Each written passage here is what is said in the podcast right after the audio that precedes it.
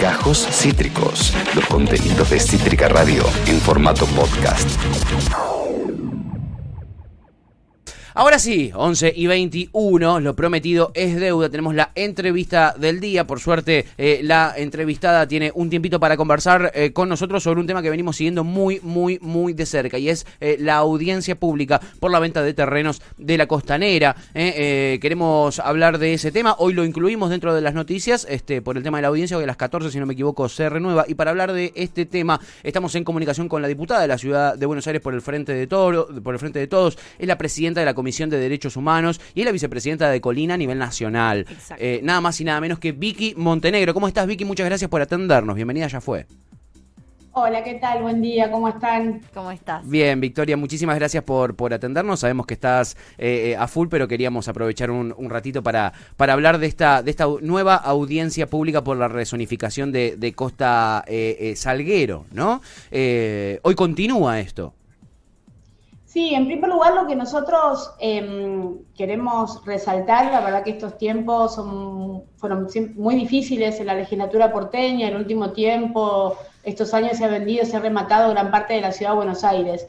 Y lo que pasó con Costa Salguero, lo que está pasando con los más de 7.000, las más de 7.000 personas que se inscribieron para participar en la audiencia pública, es que por primera vez logramos frenar eh, esta avanzada del gobierno de la ciudad contra los terrenos y bueno, en eso estamos y están todos los que se inscribieron, que de hecho se han manifestado en contra de, este avance del jefe de gobierno y bueno, estamos resistiendo acá en la legislatura. Vicky, ¿qué, es hoy Costa Salguero? ¿Cuál es el proyecto, o sea, cuál es la intención de la reta con esos, eh, con esos terrenos y cuál es eh, la intención que están teniendo ustedes con esos, eh, también con esos terrenos? Digamos, ¿cuál es el contraproyecto que están presentando para Costa Salguero?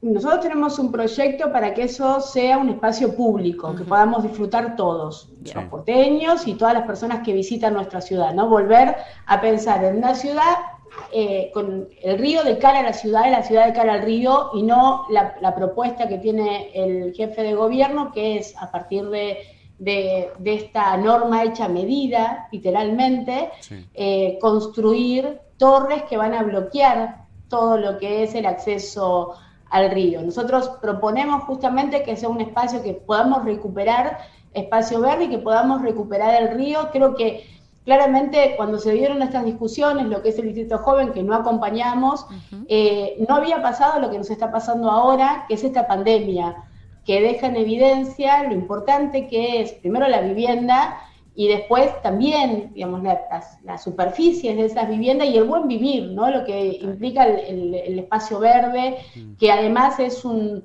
es un problema que tenemos en la Ciudad de Buenos Aires justamente porque desde que, desde que Macri asumió como jefe de gobierno y la reta continuó la misma política, la Ciudad de Buenos Aires vendió 500 hectáreas. Entonces hay que ponerle un freno a esta situación y nosotros proponemos justamente que ese espacio sea de todos y para todos y un espacio verde para que podamos todos conocer el río. Escuchaba en este tiempo que, pasa, que digamos, yo soy del sur de la ciudad de Buenos Aires, hay muchos vecinos que no conocen el río de la Plata, parece mentira, pero la verdad es que, y de hecho si va, nosotros hicimos la caravana hace algunas semanas, si vos pasás, pensás que todo ese lugar es privado. Claro. ¿no? Esta, esta excusa que te dicen, no, porque va a estar todo conectado, no, eso no es verdad, porque realmente la geografía... Eh, hace que el que pase por la puerta no sabe que ese lugar es público. Y además hay que ponerle un freno a, esta idea de seguir solo edificando torres en la ciudad, porque además nuestra ciudad lamentablemente es una ciudad envejecida. Nosotros no es que tenemos un problema de que en la ciudad de Buenos Aires no hay viviendas para vivir. En la ciudad de Buenos Aires hay miles de viviendas ociosas. Eh, propusimos también generar un impuesto a la vivienda ociosa para que las personas pongan en el mercado esas viviendas y así parar un poco con la especulación eh, inmobiliaria. es una de las discusiones. En, las villas, en las villas, en la 31, por ejemplo, que de hecho tenemos todo un tema en este momento con varias mujeres que están al borde del desalojo, ¿cuál es el problema? Que les cobran 15 mil pesos una habitación eh, con baño compartido, digo, eh, sin respuestas concretas a la situación de la vivienda. ¿Por qué sucede eso? Justamente porque hay que pensar, repensar eh, el acceso a la vivienda en la ciudad de Buenos Aires. Las viviendas ociosas deberían tener un impuesto y poder pensar una ciudad futuro donde todos podamos vivir bien. Digo, claramente esto no es lo que propone el jefe de gobierno, es una ciudad hacia adelante donde algunos pocos puedan beneficiarse de los recursos que son de todos y todas. Claro, eh, eh, es claramente una ciudad cada vez más excluyente, ¿no? Cada vez más para, para pocos y esos pocos son la gente que este, más privilegios tiene, justamente, ¿no? Eh, ¿Te sorprendió la cantidad de vecinos inscriptos para participar de la audiencia? Son 7.044. quisiera saber si, si, te sorprendió a vos un poco y qué pudiste charlar con, con ellos, porque la reta goza de un blindaje mediático absolutamente eh, eh, enorme y, que esto haya tenido tanta trascendencia a pesar de, toda esta, maquinaria que protege a la reta, a mí me sorprendió un poquitito, no sé cómo lo ves vos, Victoria. Sí, sí, también por eso te digo, es una, eh, es una sensación de, una victoria muy importante que tuvimos, que te estamos teniendo en la legislatura, porque justamente el blindaje y esta idea también, ¿no? Que es tan difícil de explicar cuando uno eh, desde las consignas propositivas que tiene eh, la ciudad de Buenos Aires en cuanto a lo comunicacional, a la realidad concreta que impacta en la calidad de vida de los porteños. Digo, en el medio una vez se tiene que explicar 150 mil cosas y es bastante complejo.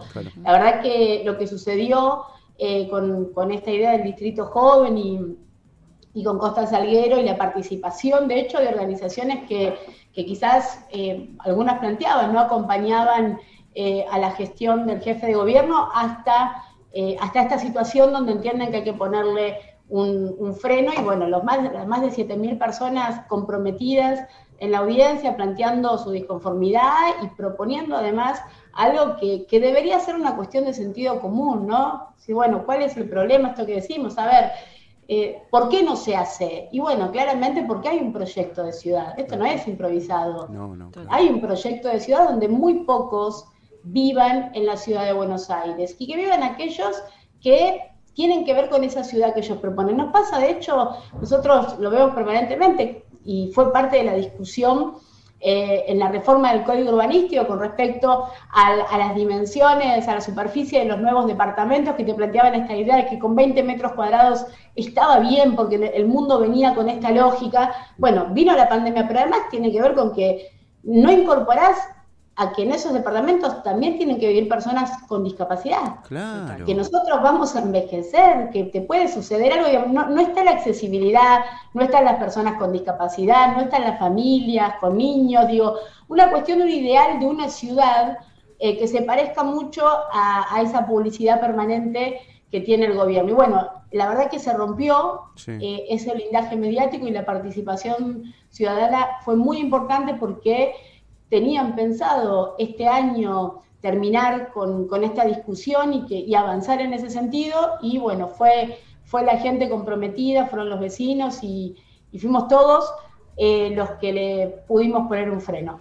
Vicky, eh, estamos hablando un poco, todas estas cosas no dejan en evidencia que si no fuese justamente por los legisladores de la ciudad y por los vecinos organizados, eh, medio como que el PRO ya o, o el gobierno de la reta siente cierta eh, impunidad, ¿no? Frente a su accionar en un montón de cuestiones que tienen que ver con la ciudad de Buenos Aires. Entre ellas también podemos hablar de lo que es eh, la policía de la ciudad, ¿no? La última, el, último acto que hemos visto de esta impunidad ha sido eh, durante el velorio de Maradona, que de repente salieron a reprimir sin sin demasiado sentido, no, no, no bueno, nunca tiene sentido, ¿no? Pero quiero decir, como de la nada fue, fue medio extraño lo que pasó. Vos estás, presidís la Comisión de Derechos Humanos de la Ciudad de Buenos Aires y me imagino que este es un tema recurrente eh, para lo que es esa comisión. ¿Cómo, cómo, cómo, cómo trabajan desde la legislatura eh, sobre la impunidad de la policía de la Ciudad de Buenos Aires?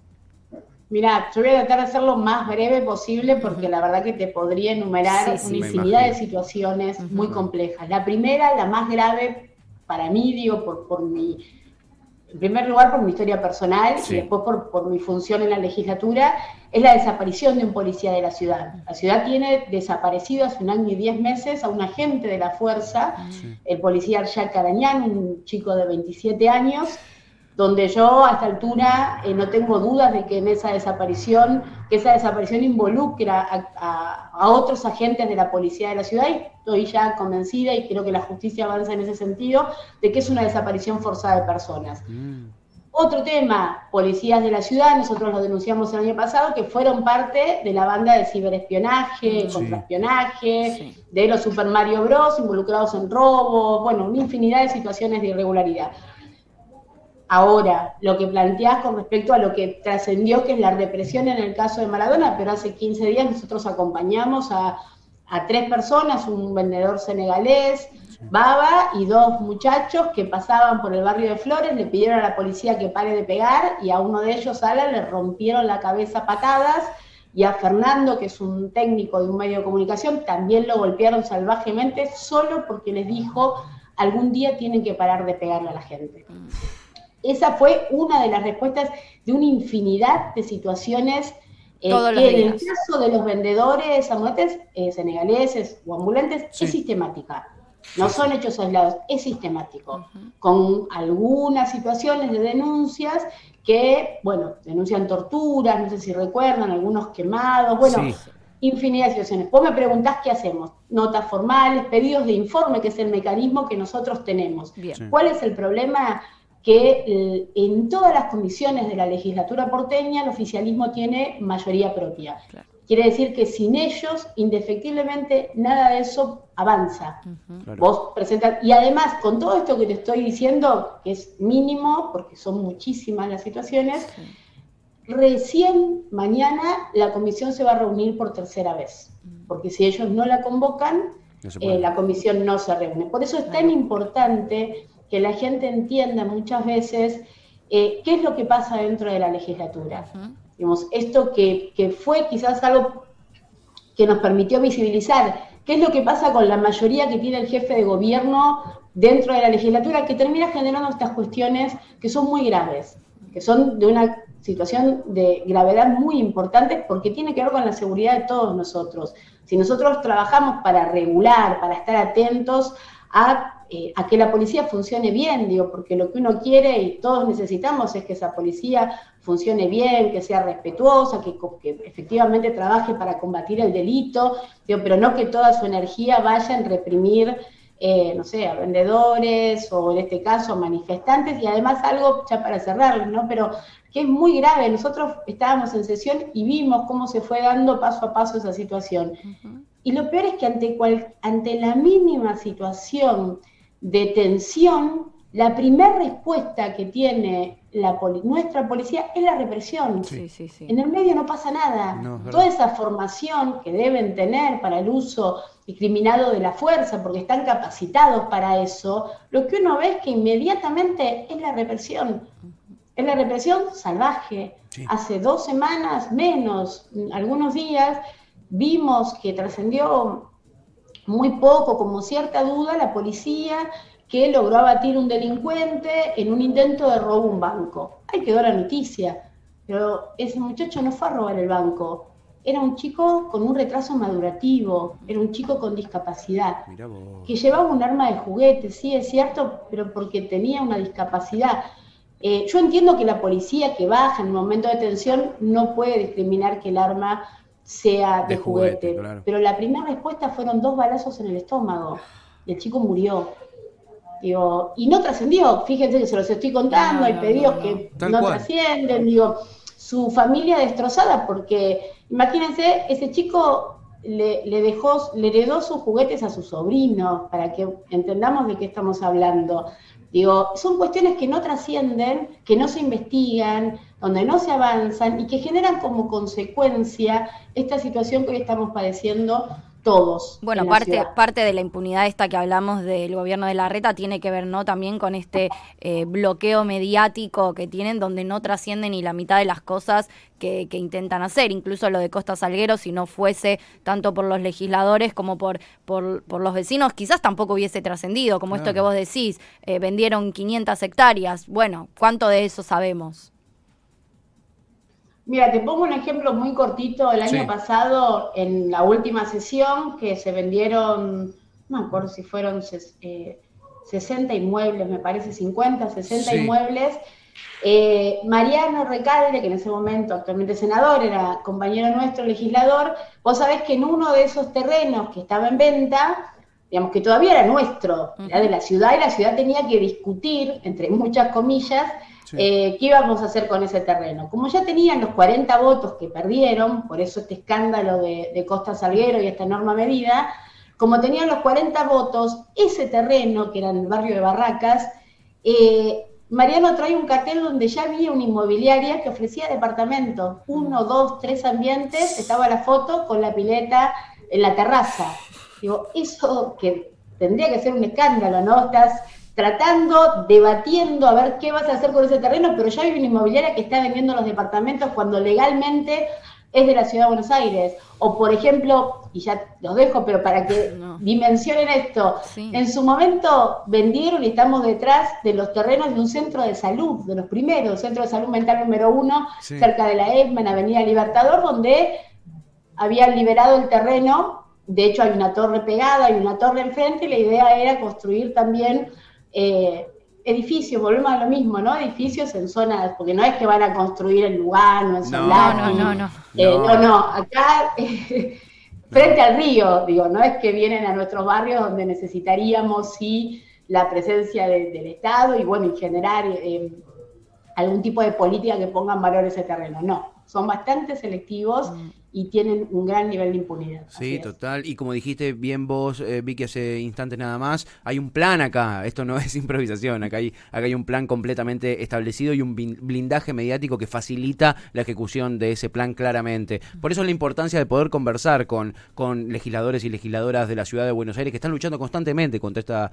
contra esta situación este, eh, de una manera muy complicada porque no, no se puede visibilizar. ¿Cuántas cosas nos dijo Vicky que no teníamos ni idea? Y eso que nosotros seguimos de cerca. Eso nosotros que seguimos muy de cerca todo lo que sucede. Eh, Vicky, sabemos que estás a full, te agradecemos muchísimo por, por tu tiempo y, por habernos contado todas estas cosas que la verdad no teníamos ni idea, a pesar de que le ponemos mucha atención y, te felicitamos por, por el laburo que haces en la legislatura. Muchísimas gracias, Vicky.